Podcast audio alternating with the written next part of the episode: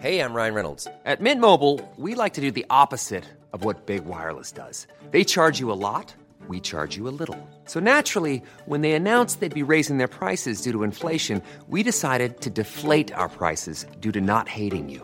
That's right. We're cutting the price of Mint Unlimited from $30 a month to just $15 a month. Give it a try at mintmobile.com slash switch. $45 upfront for three months plus taxes and fees. Promo rate for new customers for limited time. Unlimited more than 40 gigabytes per month. Slows. Full terms at mintmobile.com. Il n'y a pas 36 solutions si on veut que le régime soit équilibré. Il ne l'est plus.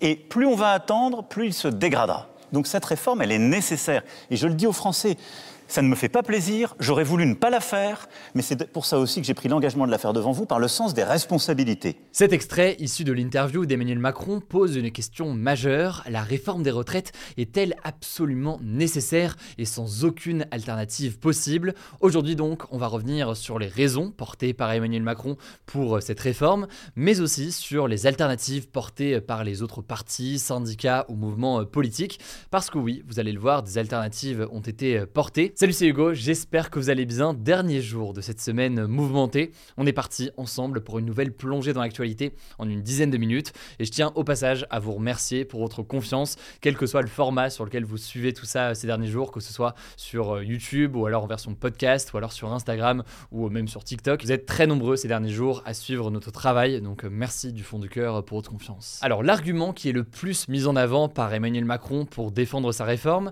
c'est la question du financement du système de retraite, un financement qui selon lui serait menacé. Il avance en fait des questions de démographie dont on a déjà parlé sur la chaîne. À l'avenir, le nombre de retraités risque d'augmenter avec le vieillissement de la population et pas forcément le nombre de personnes qui travaillent. Or, c'est bien les personnes qui travaillent qui cotisent pour les retraites avec une partie de l'argent qui est prélevé sur leur salaire pour du coup financer euh, ces retraites dans le système de répartition qu'on a aujourd'hui. Donc voilà, petit rappel là-dessus pour le gouvernement, l'âge de départ à la retraite de 62 à 64 ans, ça permettrait de garantir l'équilibre du système avec plus de personnes qui cotisent et forcément moins de personnes à la retraite. Alors selon euh, les projections du corps, donc le Conseil d'orientation des retraites, le système des retraites actuel va effectivement être dans le négatif probablement dans les années à venir et ce malgré euh, les deux dernières années où le système était euh, dans le vert. A noter cependant que le président du Conseil euh, des retraites donne une autre analyse que celle du gouvernement sur les raisons de ce déficit. En effet, selon lui, eh les dépenses vont rester, je cite, relativement maîtrisées. Le problème potentiel, selon lui, c'est davantage la question de la baisse des ressources pour certains régimes de retraite, donc la question des recettes.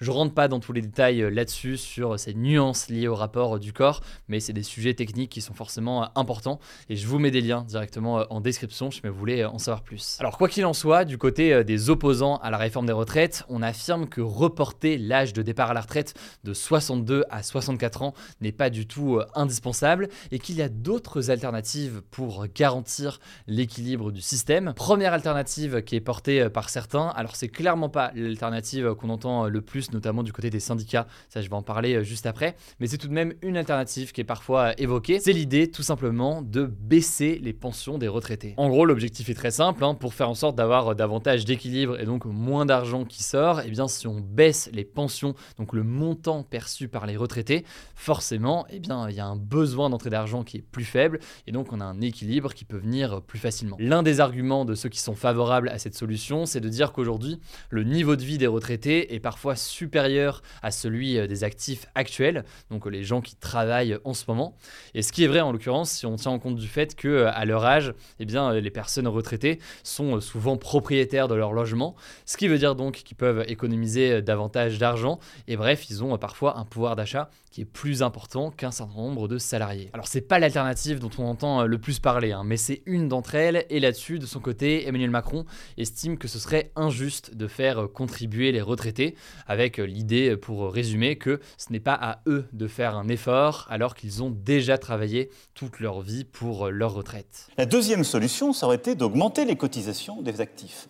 La deuxième alternative au report de l'âge de départ à la retraite, et elle en l'occurrence on l'entend euh, plus souvent, c'est la question d'augmenter les cotisations, donc euh, les montants qui sont euh, payés et prélevés chaque mois sur les salaires. Alors pour dire les choses très simplement, il y a une partie de ces cotisations qui est prélevée aujourd'hui du côté des salariés une partie qui est prélevée du côté plutôt des entreprises, dans le cadre donc de ce que l'on appelle les cotisations patronales. Et c'est une solution qui est avancée notamment par la CFDT. La CFDT qui propose donc d'augmenter les cotisations des entreprises pour faire en sorte que les entreprises participent davantage au financement des retraites. De son côté, la CGT, autre syndicat donc souvent classé quand même plus à gauche que la CFDT, est favorable plus largement à une hausse des salaires. Une hausse des salaires, par exemple du salaire minimum, mais même plus largement, qui ferait donc forcément aussi eh augmenter les cotisations et donc aussi euh, l'argent qui est collecté. Et là-dessus, sans rentrer dans tous les détails, mais je vous mets les liens en description, pour euh, l'économiste Michael Zemmour, il faudrait augmenter les cotisations de 4,50€ par mois en 2023 pour une personne au salaire moyen en France, et puis ce montant augmenterait chaque année pour arriver à 28 euros par an en 2027, à voir après euh, le détail forcément de cette répartition. Bref, l'idée d'augmenter les cotisations, on l'entend très souvent, alors cotisation des salariés, mais surtout cotisation des entreprises, c'est quelque chose qui revient souvent euh, dans le débat et qui est porté notamment par un certain nombre de syndicats.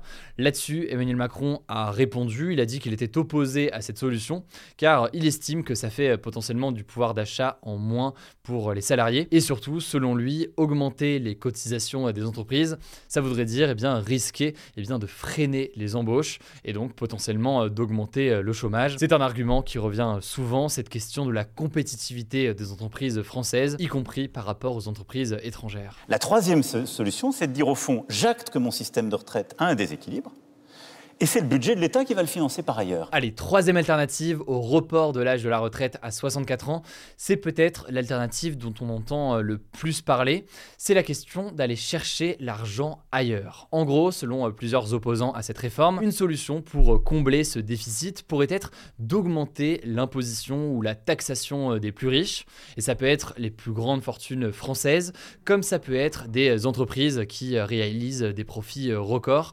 notamment dans la période actuelle de forte inflation. C'est une solution qui est proposée euh, par exemple par le parti de gauche euh, La France Insoumise et l'idée derrière cette proposition c'est de dire que s'il y a un effort à faire sur cette question du déficit du système des retraites, il ne doit pas être fait pour toute la population en travaillant euh, plus longtemps, mais il doit être fait en priorité chez ceux qui en ont davantage les moyens et donc notamment les plus grosses fortunes ou alors ceux qui dégagent le plus de profits. C'est un argument qu'on entend beaucoup ces derniers jours. Bref, contrairement à ce qu'affirmait Emmanuel Macron lors de son interview, oui, les syndicats et plus largement un certain nombre de partis d'opposition proposent des alternatives à cette réforme des retraites. Simplement, vous l'aurez compris, le président français n'est pas favorable à ces alternatives qui sont euh, proposées. C'est très dur d'être exhaustif sur un sujet aussi important et aussi euh, complexe. En tout cas, je me voulais euh, plus d'informations, je vous mets des liens directement en description et je laisse la parole à Blanche pour les actualités en bref. Je reviens juste après. Merci Hugo et salut tout le monde. On commence avec une première info, la visite du roi britannique Charles III en France, prévu ce dimanche, est reporté. Ça devait être le premier déplacement à l'étranger de son règne et il devait rester trois jours en France. Cependant, vous vous en doutez, au vu du contexte politique en France avec la mobilisation contre la réforme des retraites, la présidence française a annoncé ce vendredi donc un report à une date ultérieure. Plusieurs choses ont joué, déjà des questions de sécurité alors que des manifestants promettaient de perturber le programme, ensuite aussi sûrement des questions d'image pour Emmanuel Macron alors qu'un dîner d'État était notamment prévu lundi soir au château de Versailles avec toute la symbolique que ça représente. Deuxième info toujours en France, après les manifestations de ce jeudi contre la réforme des retraites, 457 personnes ont été interpellées, dont plus de 100 à Paris. Par ailleurs, 441 policiers et gendarmes ont été blessés, ce qui est un record depuis le début de la mobilisation. D'ailleurs, à ce propos, plusieurs médias, dont Le Monde et Loopsider, ont pu se procurer un enregistrement audio de 20 minutes. Dans cet enregistrement, on entend des policiers des brigades de répression de l'action violente motorisée, la BRAVE, dont les actions sont de plus en plus critiquées, menacer, insulter et même gifler des jeunes gens interpellés dans la nuit du 20 mars. À un moment, un policier dit à l'un des jeunes que la prochaine fois qu'il le voit, il ne montera pas, je cite, dans un car pour aller au commissariat, mais dans une ambulance pour aller à l'hôpital. Selon le journal Le Monde, dans ce même audio, on entend aussi un policier dire, je cite, T'as de la chance, on va se venger sur d'autres personnes.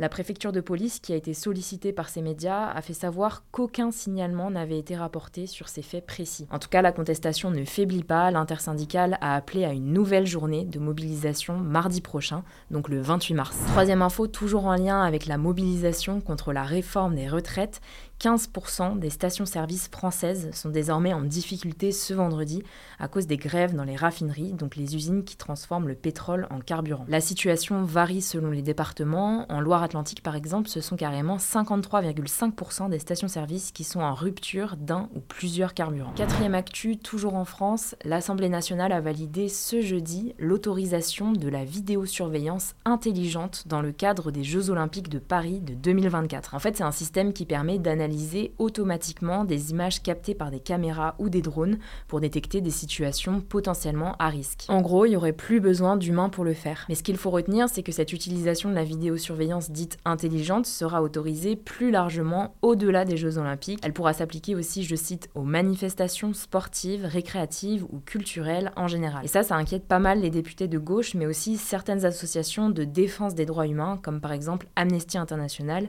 qui dénonce, je cite, une surveillance de masse qui constitue une offensive généralisée contre le droit à la vie privée, le droit de manifester et les droits aux libertés de réunion et d'expression. Cinquième actu, aux États-Unis cette fois-ci, le patron de TikTok, le singapourien Xu Zichu, a été auditionné ce jeudi par les membres du Congrès, l'équivalent du Parlement en France, pour défendre son application. En fait, on reproche à TikTok de récolter les données personnelles des utilisateurs pour les transmettre au Parti communiste chinois. Pendant cette audition, il a reconnu effectivement que la plateforme a encore d'anciennes données d'utilisateurs américains qui sont stockées sur des serveurs accessibles par des employés chinois.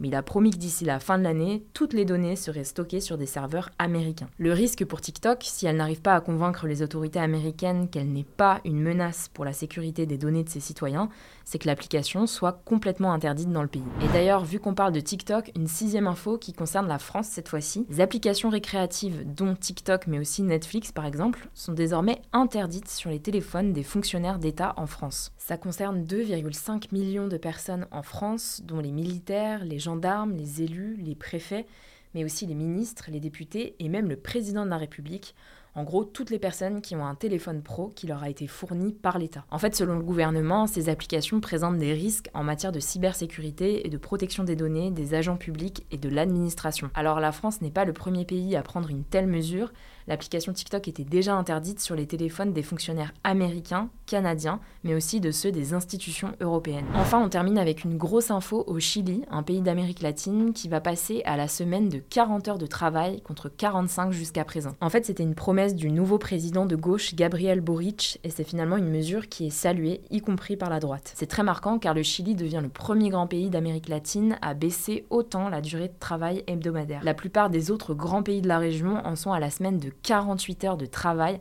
soit 13 heures de plus qu'en France, même si dans certains pays, comme en Argentine, il y a de nombreuses exceptions. Bref, ça pourrait inspirer d'autres pays, et en Colombie, le nouveau président de gauche a présenté une initiative pour passer de 48 heures à 42 heures par semaine. Voilà, c'est la fin de ce résumé de l'actualité du jour. Évidemment, pensez à vous abonner pour ne pas rater le suivant, quelle que soit d'ailleurs l'application que vous utilisez pour m'écouter. Rendez-vous aussi sur YouTube ou encore sur Instagram pour d'autres contenus d'actualité exclusifs. Vous le savez, le nom des comptes, c'est Hugo Écoutez, je crois que j'ai tout dit. Prenez soin de vous et on se dit à très vite.